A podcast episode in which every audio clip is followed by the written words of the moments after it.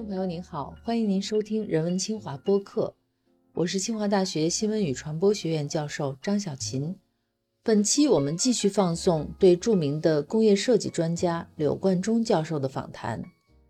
源自德国的红点奖在中国具有很大的影响力，然而柳冠中教授却认为，中国人频频获得红点奖、IF 奖等设计大奖，并不能证明中国设计的成就。他还指出，红点奖在被承包给商业机构之后，逐渐变成了一个商业项目，在中国给他很高的待遇是不应该的。他的这个观点在人文清华的自媒体号发出之后，曾经在设计界引起激烈讨论。在今天的节目当中，您可以听到他更完整的讲述。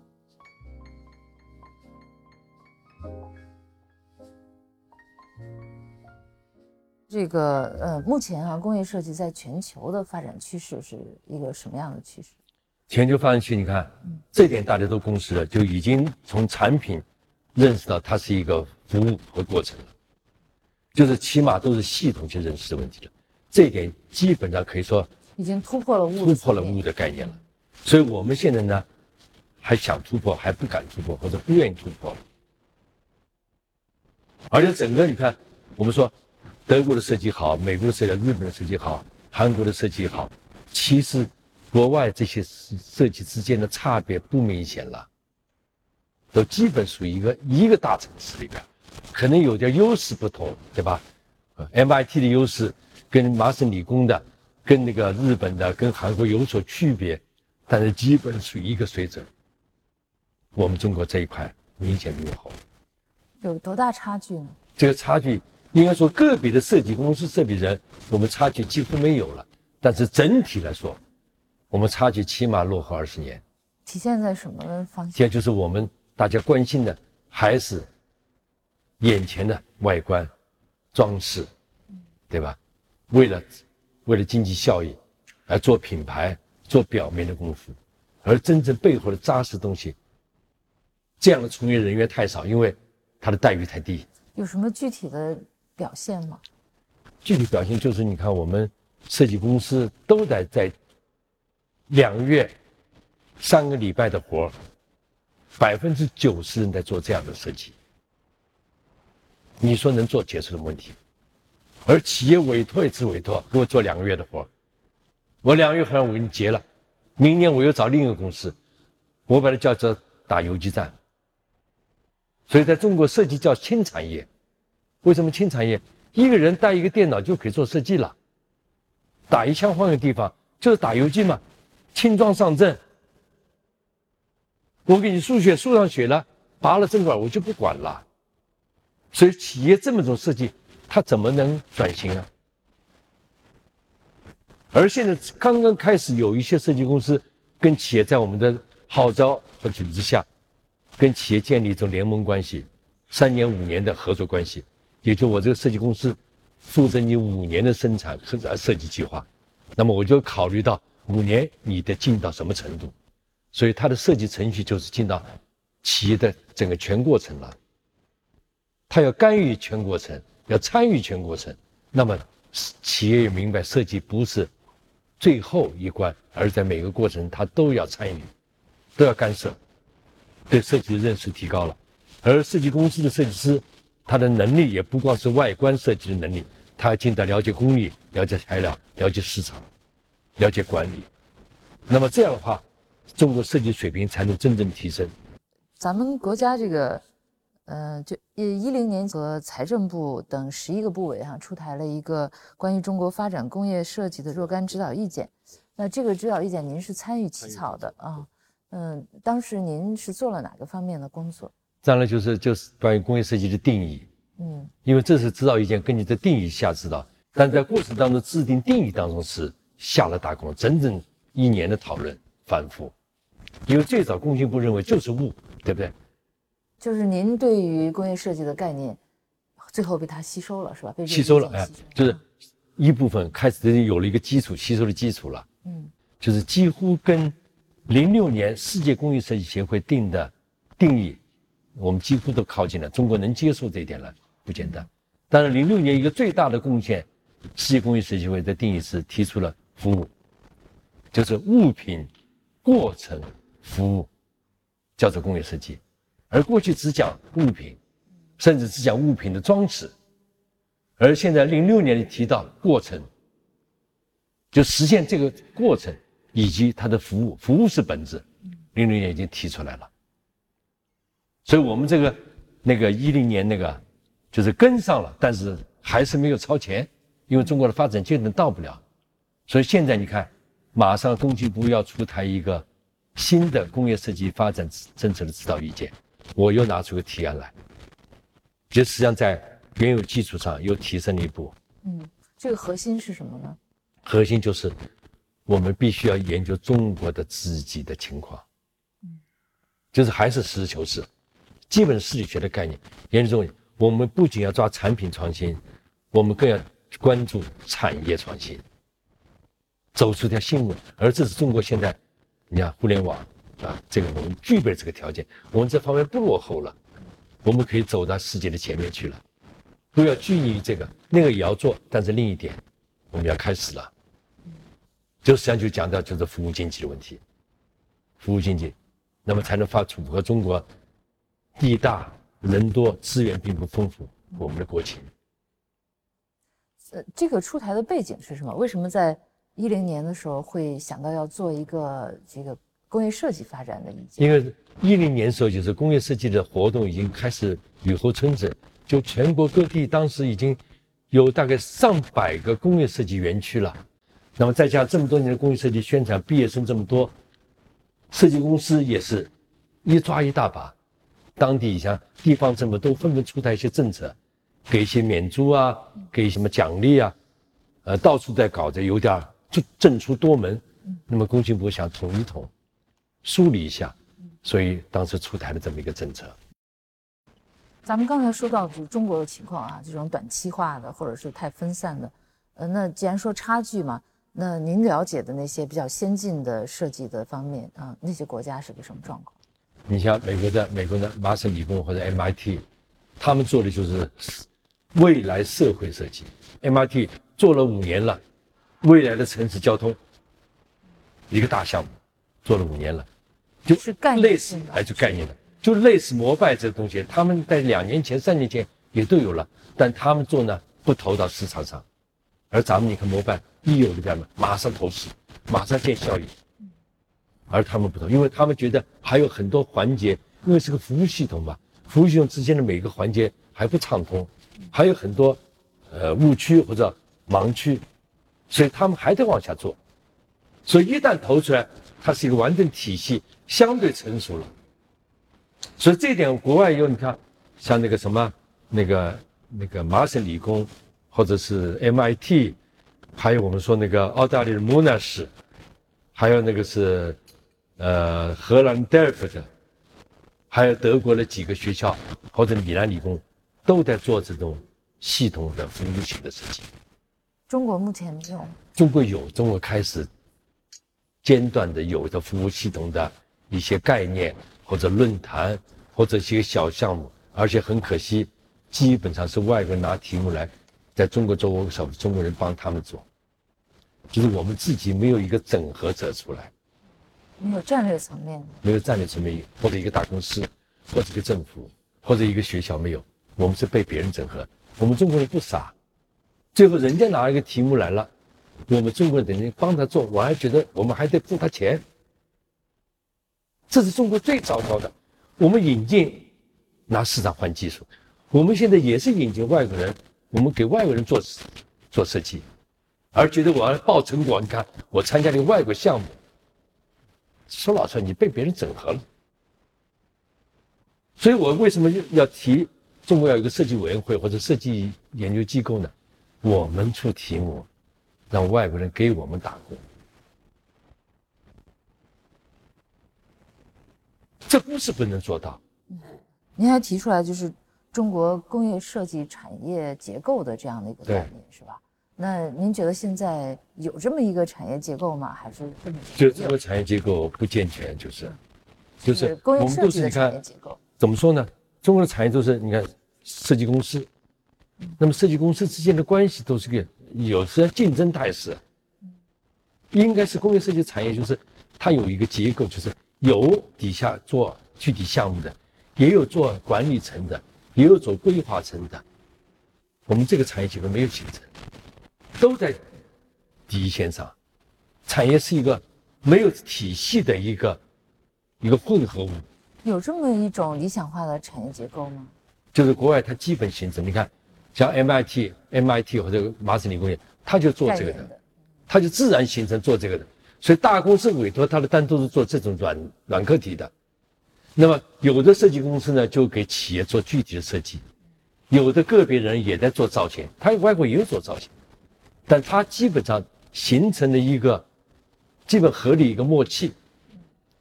国外也有很多小设计公司，嗯，但它也有研究机构在做，那么也有做大的，你看科研在做长远的规划的设计，而这点是我们中国现在还没有形成这么一个好的一个结构出来，好像是一个健康的机体。对，一个健康机体没有，就是有思路也有，像我也在嚷嚷，有别人也在嚷嚷，但是嚷嚷半天很难推行。那如果要形成中国工业设计的一种健康的。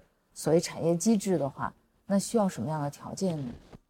我觉得恐怕就是在中国情况，你说要考一个大企业的话，目前还没有一个企业能解决这个问题。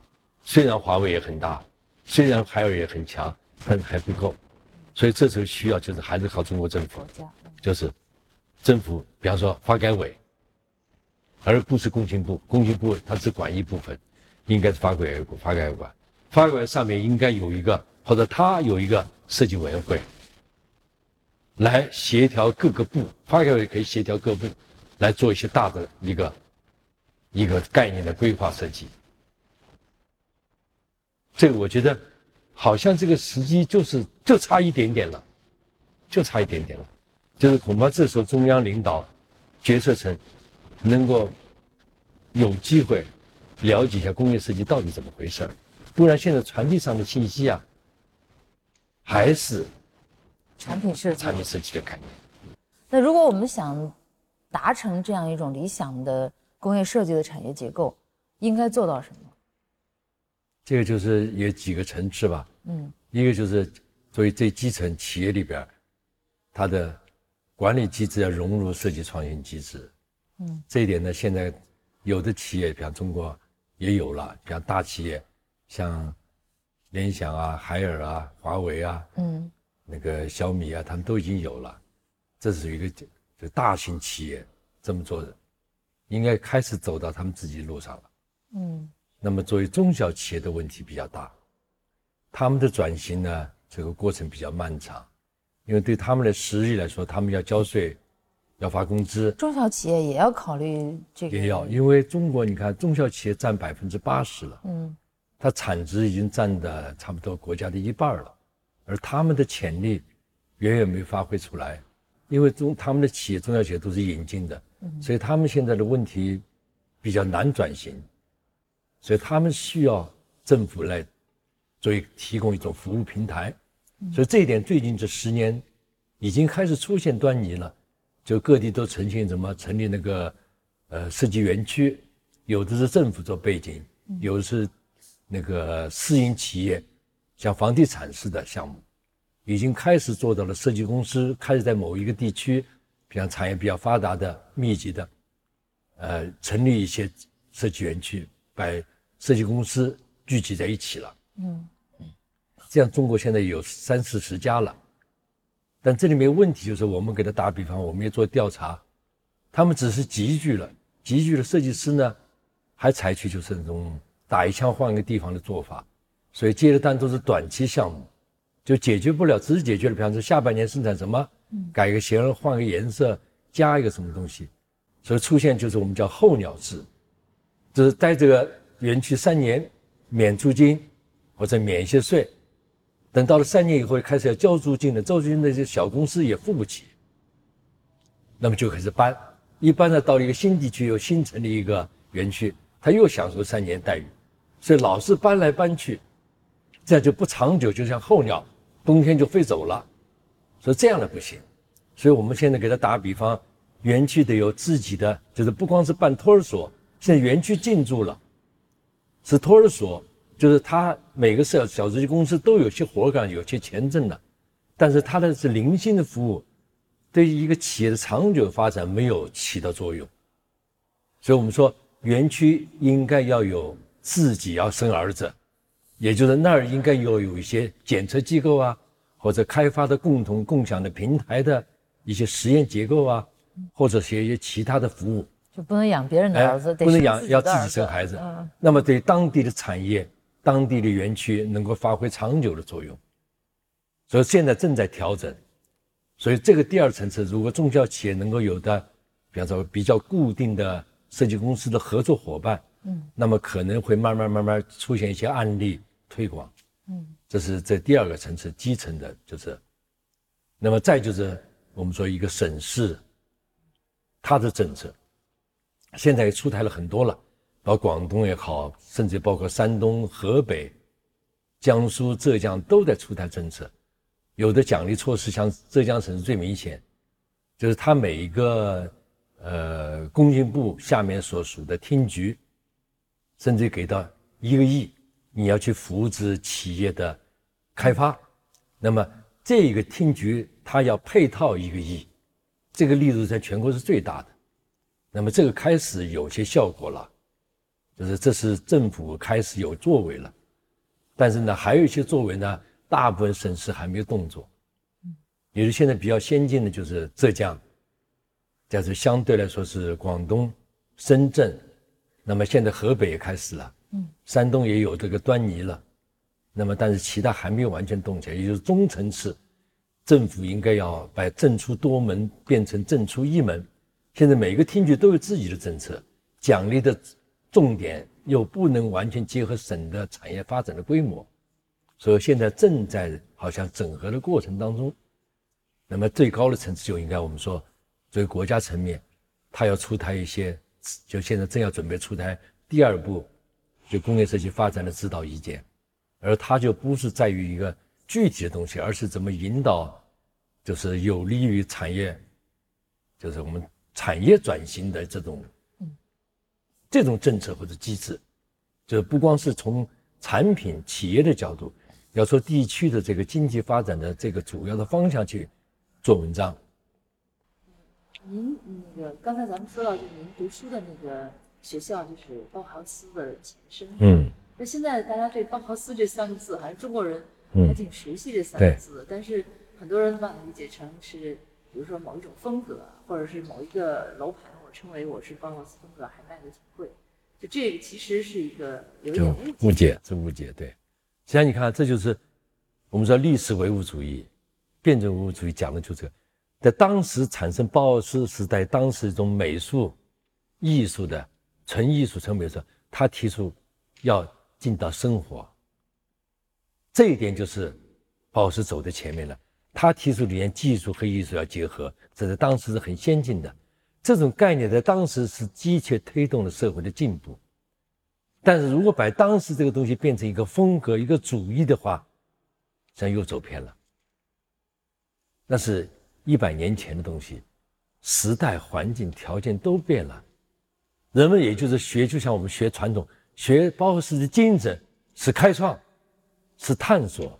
是根据当时的情况提出新理念，这个是我们要学。那就是我们今年在一百年以后，我们在这样的一个背景下，我们要提出我们的更高的，就是水涨船高，欲穷千里目，更上一层楼。我们不能停在鲍尔斯角度来谈风格，那么实际上就把鲍尔斯整个是误解了。鲍尔斯他当时就说了，我们不是风格，我们是一种理念，我们这理念就是实际上就现在说的创新。就是要一切艺术要跟生活结合，而不是艺术家就是艺术家的，应该回归到老百姓生活当中去，这是他的核心主张。而我们给他就是说熟了，就是包豪斯风格，呃，包豪斯就可以多卖钱，那实际上就恰恰是不懂包豪斯。所以我们经常说包豪斯过时了，他肯定过时了，对吧？他是那时候产生的，在那个土壤长出了苗苗，现在土壤都变了。你还强调包豪斯，而我们学包豪斯的精神就是还要再创新，还要在新的土地上去开发新的品种的东西，这是包豪斯的精神。对这个包豪斯跟工业设计的这个关系是？包豪斯，你看，这就是讲起来就是，你看英国产生的工业革命，因为工业产业革命以后，就是一般的上层阶层、文化人都反对工业革命，因为工业革命提倡东西就是大批量做出来东西，就是做的跟我们的手工艺东西一比，那显得粗制滥造。你想一个铁皮壳子打一只鸡，跟一个镶满珍珠和螺钿的东西打字能比吗？所以贵族文化人，工业革命来了以后，他认为工业革命是粗制滥造，要回归到手工艺时代，就是精工细作。你想精工细作，谁能享受？那就是王公贵臣大臣，对不对？所以工业革命的意义就是让这种实用品普及了，让每个老百姓都可能买起得起打字机，而不是贵族买。这是一个社会的绝大的进步啊！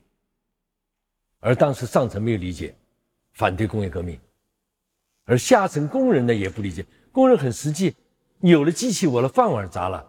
所以世界上第一次产业工人大罢工是英国纺织工业工人组织了这个协会大罢工砸机器，因为他失业了，这都是很朴素的。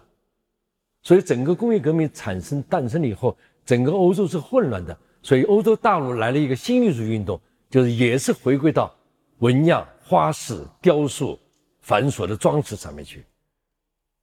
所以整个当时德国派了一个大臣、一个官员到英国去考察，就弄清一下工业革命到底什么，为什么引起这么大的争论，上层都在骂。结果德国派一个官员叫穆特修斯去到英国考察，考察最后他看清了工业革命是一股。历史的巨轮，谁也挡不住的，因为它带来了社会的进步，让大部分人能够享用工业文明的成果，而不是手工艺、皇家的，像故宫的那个，像卢浮宫，那是少数人的。所以带回德国以后，把这个理念，大家就不接受。大家当然在欧洲大陆也是信任的，应该装饰啊，应该美化，而不应该搞这种粗制滥造一个铁皮怪物。就他就组织了银行家。政府官员、企业家、工程技术人员、建筑师、艺术家，甚至于工匠，两年辩论，吵了两年。就德国人毕竟理性，弄明白了德国必须走工业化路。所以德国一个落后的工业国，一下子弄明白了工业革命的本质以后，全国大力开展推广工业革命，那就是我们说就是。他的理念跟上了，所以在三年之内，全欧洲都学了德国，建立了制造同盟。这是历史上又是历史上第一次横向的合作。所以，这包豪斯在这样的一个土壤里，一个工业革工业革命土壤上出现了一支幼苗——工业设计。所以，世界上第一次叫工业设计师是包豪斯，所以后来在全世界一百年推开了。但是因为工业革命，所以你看，工业设计实际上是最社会主义的。希特勒看不惯了，强令关闭包豪斯。就包豪斯这批教师们就跑到美国去了，在美国把工业设计给带起来。而美国正好是个商品经济，正需要工业设计大批量的东西，好赚取利润，推波助澜，在美国形成了势力。所以真正工业设计。产生的效果是在美国先产生的，完了在战后又转移到日本，完了等于改革开放才从香港、台湾传到了广东，广东推到了全国。它是本来是一个学院，是吧？这个学院由这个学院倡导的一种一种倡导的一种理念。理念，这个理念就是，他讲究什么？呃，学生进来时候不是就是画画。他是很先进，学生进来先得打坐啊，坐禅，集中精力一块做体操，不是上来就上课，他是把人心都归拢，都静下来以后，他才在实际操作当中去进行思考，而不是在图纸上画，而是要做东西。这一点是到现在我们的国家的工业设计还在画图，所以我们单纯的把它认为是一种风格对，那是狭隘的。那差不多，它相当于是工业设计的一个代名词。代名词，对，包豪斯开启了工业设计时代。就是一八年初啊，这个红点奖和 IF 的这个设计大奖公布之后，都有中国的产品获奖，也有人觉得这个是中国设计正在崛起，有这么一种声音。这个跟我的评价正相反，是吗？红点奖、IF 奖纯粹是商业机构来骗中国人钱的来了。红点奖的历史是德国北威州的政府的奖，它大概将近四十年历史了，最后。把它承包给一个匈牙利人，就现在的 Peter z e k 我都认识他。他呢是商业炒作，在德国他没有那么多市场了，他跑到亚洲来，专门在中国开了红点奖。你想，一年他获奖者在中国上千件，目的很清楚，这个报名要交钱，你参加评审要交钱。参加复审要交钱，要参加最后的展览要交钱，要给你新闻发布要交钱，都是这个。它是生意。德文自己说了，红点奖在德国已经开始走下坡路了，到中国正是冉冉上升。什么中国设计的奥斯卡奖，河北省刚出台的政府拿到红点奖的这个单位或者个人一下就奖三十万，在中国拿到红点奖的学校。几十个设计公司，几十个，应该说我们中国设计上进步，不用红点奖去承认。你不参加红点奖，中国设计也进步了，不能因为中国红点奖多了，就说明我们中国进入了世界了。那是红点奖自己给自己吹的。红点奖、F 奖全这样，全是商业机构。因为这我清楚的很。那在六七年前，他要进驻宁波。那个设计工设计园区，当时的条件就是要求宁波政府给他一年，呃，三百万欧元，给他一千平米，由他自己经营，政府不得干涉，他自己组织中国的在中国的大奖。宁波差一点同意了，宁波当时的副市长，我去做工作，我说不行，我说这样的话，他搞红点奖，他自己经营，他是个商业者，应该他自己出钱。那我说。中国的其他的奖进来，你给钱不给钱？为什么他就给钱，就给白给那么多空间？最后没让他进去，没进去，跑到北教，就是北教设计城，又是三百万一年，又要一千平米，北教最后也没同意。最后现在就是大前年落脚在厦门，厦门市政府邀请他，广电局跟厦门市政府给他了三百万一千平米。由他自己做主搞评奖，中国人不得干涉。而中国的评奖委员成员是由他们指定两个，他们自己外国的大概小二十个。当时邀请我做红点奖的评委，我说我拒绝，我不参加。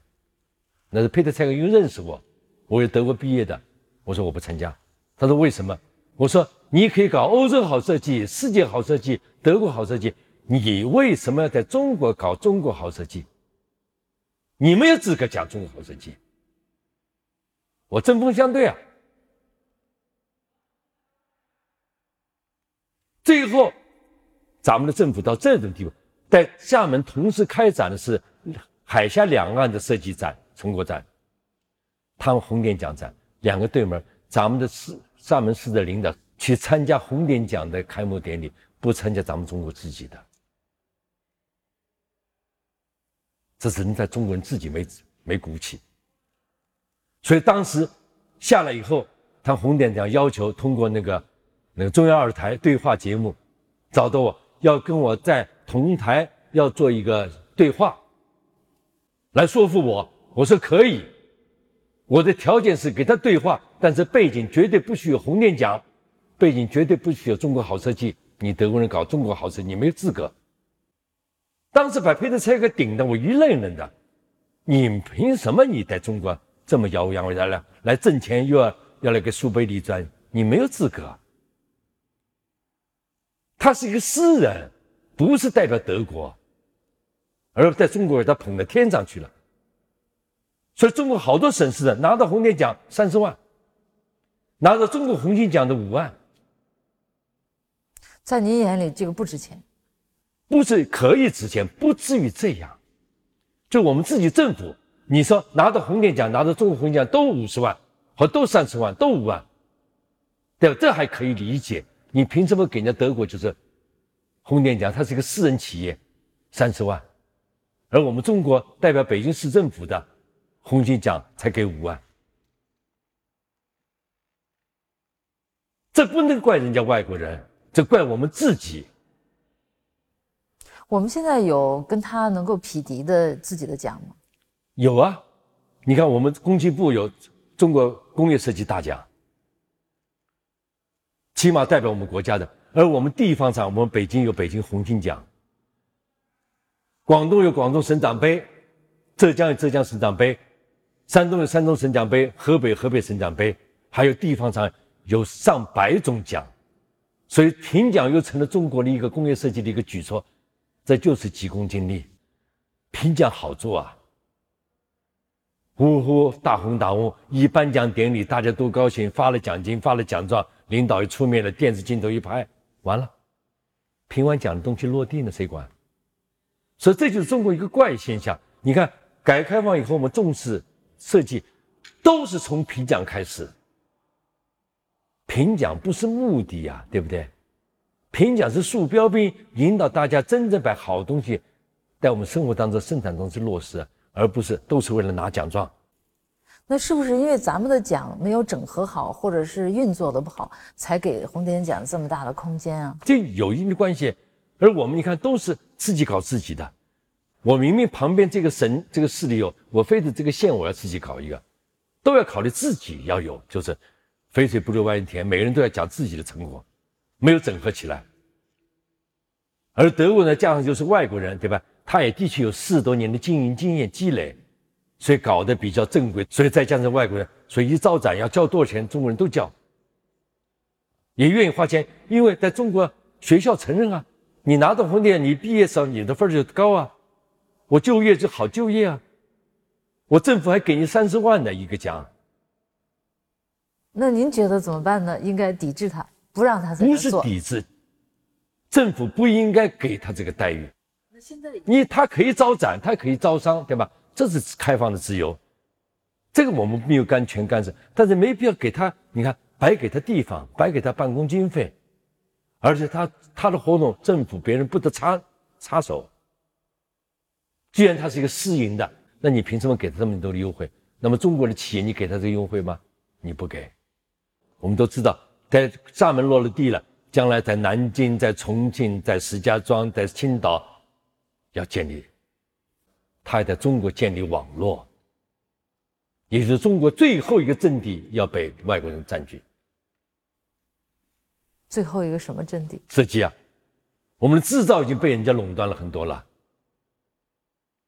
我们的设计，这启发我们中国人自己治理的创造力的，又被外国人牵着鼻子走。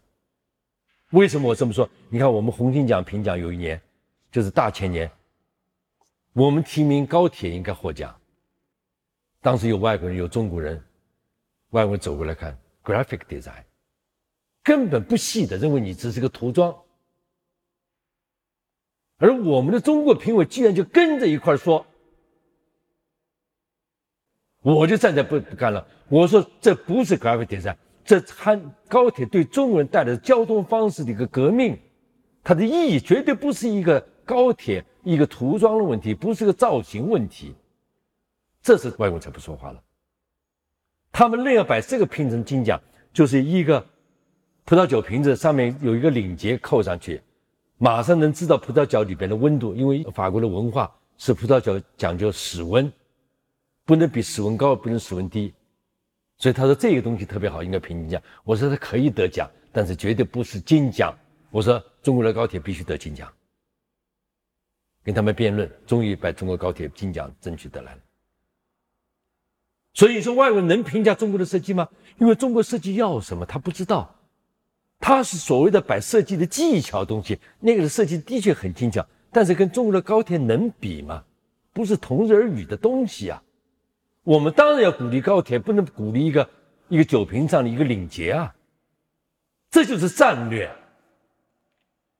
评奖目的不就是评方向吗？而这点我们中国人自己不争气，自己不知道。所以只能怪我们自己。那现在红点奖它已经进来了，而且已经产生了这么大的影响，那中国设计界对待它应该采取一个什么样的态度？就是很平很平常平常心，你可以进来，但是我们自己必须心里明白，我们没必要直接跟他针锋相对，对吧？你该参展有人去参评，这都可以，但是我们就希望我们的政府在政治上不要这么倾斜。优惠也就是引进的优惠，也不能叫把中国的东西甩开了。这个东西，我觉得态度应该非常明朗。而我们现在要创造新文化，而新文化是代表中国未来的发展趋势的，就是习主席讲的“中国方案”、“人类命运共同体”，这是什么？现在这个概念有了，方向有，到底是什么？不能这时候拿出功夫茶来啊！所以我们的传统不见得，我说我非要在毛笔上、宣纸上写字，拿出算盘来打叫传盘传统。你说能在办公室把算盘拿出来，把电脑扔掉吗？这个只是传统的一个器具元素。现在一说文化继承、传统继承，往往就把古代的东西搬过来。现在到处是考古，到处是什么鉴宝，到处的让老百姓大家都去收集古董，收集这个东西。而人类的整个生活，真正的正面的生活，不是这个。生活的主流不是成天是鉴宝、收藏古董。而真正是要往前走，我觉得这个是非常关键的。文化自信是要，是我们相信我们中国能成，而我们不能把古代的东西搬出来叫文化自信，那是我们古代先民的功劳。那您认为应该是什么呢？就是我们必须要研究中国的。你比方说，我经常拿高铁做例子，高铁原始创新不是我们的，没关系，日本的、德国的、法国我们引进了，但是在中国一进来以后就发现问题了。中国南北东西五千公里，冬天最冷零下四五十度，最热零上四十多度，有沉降地带，有冰冻的高原地带，对不对？有各种沼泽。日本技术，德国技术，法国技术，他没有遇到这个问题，他肯定在中国行不通的。日本一千公里进海了，德国一千公里到法国了，而我们一千公里还在两个省之间。所以我们必须要研究中国问题，所以最后高铁我们技术肯定超越他们，那就是研究中国问题。所以引进不是问题，而是引进引进之后的消化要做什么才是问题。所以中国的高铁的发展非常鲜明说明了问题：设计或者开发根据中国的国情。所以我觉得中国现在到了这个时代，研究自己问转型，而不要简单的跟外国人了。我们可以不能简单的跟外国人，也不能简单的照搬自己过去的东西。对，因为时代不同了，需求不同了。嗯，而中国的希望就在这儿。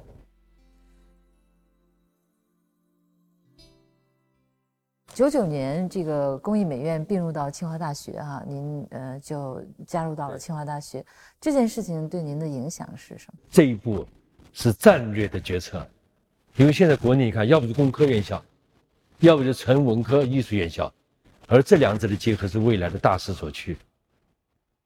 所以我们在清华这个工科的范畴里边，有人文学科，今后的发展是设计的必由之路，因为设计就是一个横向的。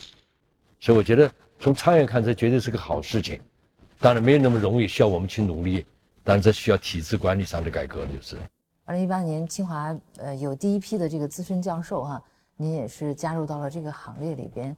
嗯那如果让您自己来评价的话啊，呃，或者不是自己评价，您您例举一下的话，就是这么多年做这个设计研究、教学和嗯自己就做设计的工作，最重要的一些思想或者最重要的嗯成果是什么？要说这成果，恐怕最重要就是还是围绕这个视理学这个的发展，就这个学科的和这个理论的发展是一个一贯的。这个是我，也可以从灯具还是照明开始到现在，一直到现在，我们说视力学更加验证的就是，未来的社会必须是服务经济。我看您在某一个某一篇文章里面讲到说，将来最好视力学能成为大学生的一个基础课，是吗？嗯，能到这种程度吗？我相信应该再过十年，应该是应该可以，因为它实际上包括现在你看。咱们新工科就是咱们清华有一个一个叫什么大学生创客那个基地，在李兆基楼那里边，他们现在就很认同，他们现在真转天拽我去一块开会，他们就想要，他们不是招一些研究生嘛，就拿视力学来主导，拿项目来整合各种资源，来解决一些问题。在跟您聊天啊，您一直讲设计是怎样的，设计是怎样的，它好像有点像是您对设计的一个理想化的描述。啊，对，是吧？就是，就是它应该是。我是把设计当做信仰来做的。嗯，肯定是，就是不大容易被认可和实现，但是人必须要有理想，就像我们说，人必须要梦想。那么我的梦想就是，我现在对设计的认识。就我要追追逐这个东西，嗯，也就我说的，谋事在人，我要这么去做，但这成不成那在天，由不得我。嗯嗯，有人称您是中国工业设计之父，哈，呃，啊，这个只是一种俗称，因为，呃，怎么说呢？提出了几个说法是超前了一点，呃，大家就感觉到这个提的有有有对的意思，也的确是。找到了一些规律，他们无非就是一种，呃，尊称嘛，就是。就是说，中国这个工业设计这个领域，哈，有柳冠中这样一位 这个研究者或者实践者，跟没有它的不同在哪儿？那肯定是会有有所差别，对吧？一个人懂多少会发挥作用，但是我相信，大家在这摔摔打打过程当中，都会摸出这条路来。就像大家也经常说，刘老师总是提前告诉大家一些什么，但是我如果没有刘冠中，恐怕别人也会发觉这个问题，也会认识到问题。现在我发觉就是最近接触一些年轻人的十来岁的设计公司，他们做的东西不光是做的东西不错，而是他们的整个管理体系已经开始向我所说的这条路去发展了。我觉得这就是希望，就是毕竟在实践当中，大家会走到一条。呃，应该能成功的路上去的。您是啊，我这里这一点是乐观，因为现在年轻一代，我觉得已经起来了。就如果可以选择，而且没有限制的话，您最想做的设计是什么设计？啊，我要要是能选择最想做设计，我希望就是在国家设计研究院里边去做设计去，做这个系统规划，实际上是一个规划对，做做这个去，嗯，因为这个会带来更大的战略上的设计，嗯。就假设说真的这个设想实现的话，您第一个要做的事情是什么？自己第一个项目要做的是什么？要改变的是什么？如果在近期就能的话，就第一个项就是说，把中国的文化输出出去，十十年之内让中国的星巴克、中国的宜家在全世界开花。嗯，您今年七十多岁了哈，就是呃，从事设计这个行业也是，呃，大半生都是在做哈。就如果回顾一下的话，您觉得？您对于设计最大的贡献是什么？我觉得恐怕我做自己认为自己的贡献就是，我在中国一个工业没有成熟的情况下，我理解了工业设计。嗯，我把它理解为什么？理解工业就是，它不是一个表面的，它是一种生活方式的一种提倡者、创新者。嗯，我想知道就是在未来。在有限的时间当中，您希望能够还能够做的事情是什么？就我希望做的，现在比较长远的，当然是我要有时间，我还要进一步完善我的实体学。嗯，因为他只是提出个论纲嘛，他整个这个学要写很多东西，这可能要写花时间，也可能要退休以后真正退休静下心来慢慢写，现在根本做不下来。嗯，这是一个长远目标。近期目标呢，就是我现在正在着手推行的。不能说有眉目，但是有希望了。就是我说的，在今后五年里，有可能在全世界推出一千家中国星巴克。嗯，那对于未来您所期待的中国设计对于中国的影响，嗯，您希望它达到一个什么样的嗯一个原则？就我希望就是中国的生活方式要在世界上有自己的地位，也是我特别欣赏习主席提出来的中国。方案，嗯，也就是中国方案，当然包括了各方面的。那么，其中设计的角度，我应该把中国的生活方式要在社会上占领一席之地，而中国现在没有。中国有一个嗯能拿出来一致的一种所谓的中国生活方式吗？没有啊，所以说要整理啊。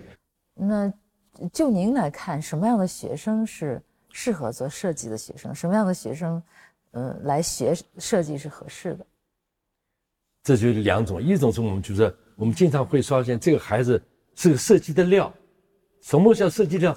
就是他反应比较敏锐，他对周围的信息吸收的综合、整合的快。完了，他表达出来呢比较顺当，让大家能够理解。这是一种设计的料，但是恐怕我们不能光要这样的设计的料，还要学会整，因为设计的本质是整合，整合能力的人，而这个我们中国是欠缺，而这个人才的发挥发现是相对比较长的。由于你看中国现在缺什么？缺产品经理，就是能整合不同人才的人。我们中国现在缺这个，那就是还是缺少一个宏观思维的这种，就是就是策略搞战略的人缺，嗯，这个就需要眼光了。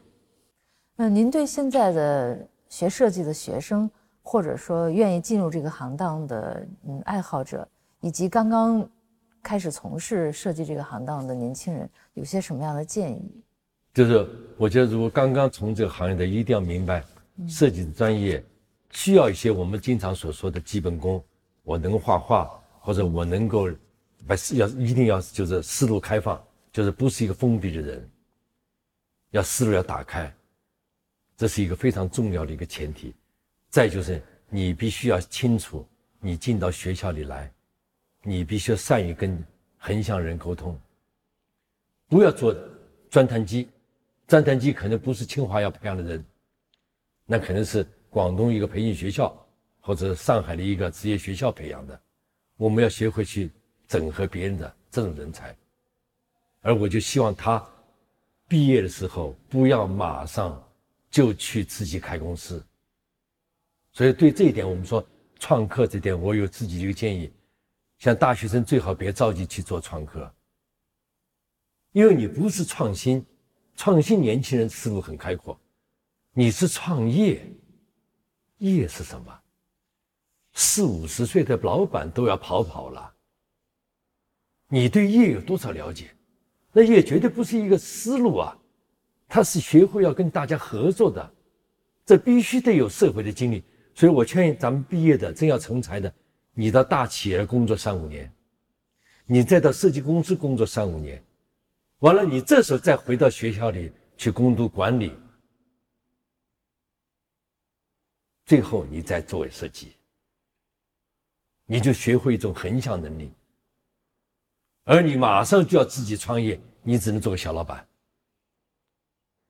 弄不好一个风吹草动你就倒台，就格局太小，格局太低，嗯，就是要把局做大，因为设计决定了他做格局，他做格局要把这个系统建立起来。本期播客内容到这里就结束了，感谢您的收听。我们的播客节目《人文清华》已经在喜马拉雅、小宇宙 APP 等各大播客平台上线了，欢迎大家订阅收听。谢谢大家，咱们下期节目再见。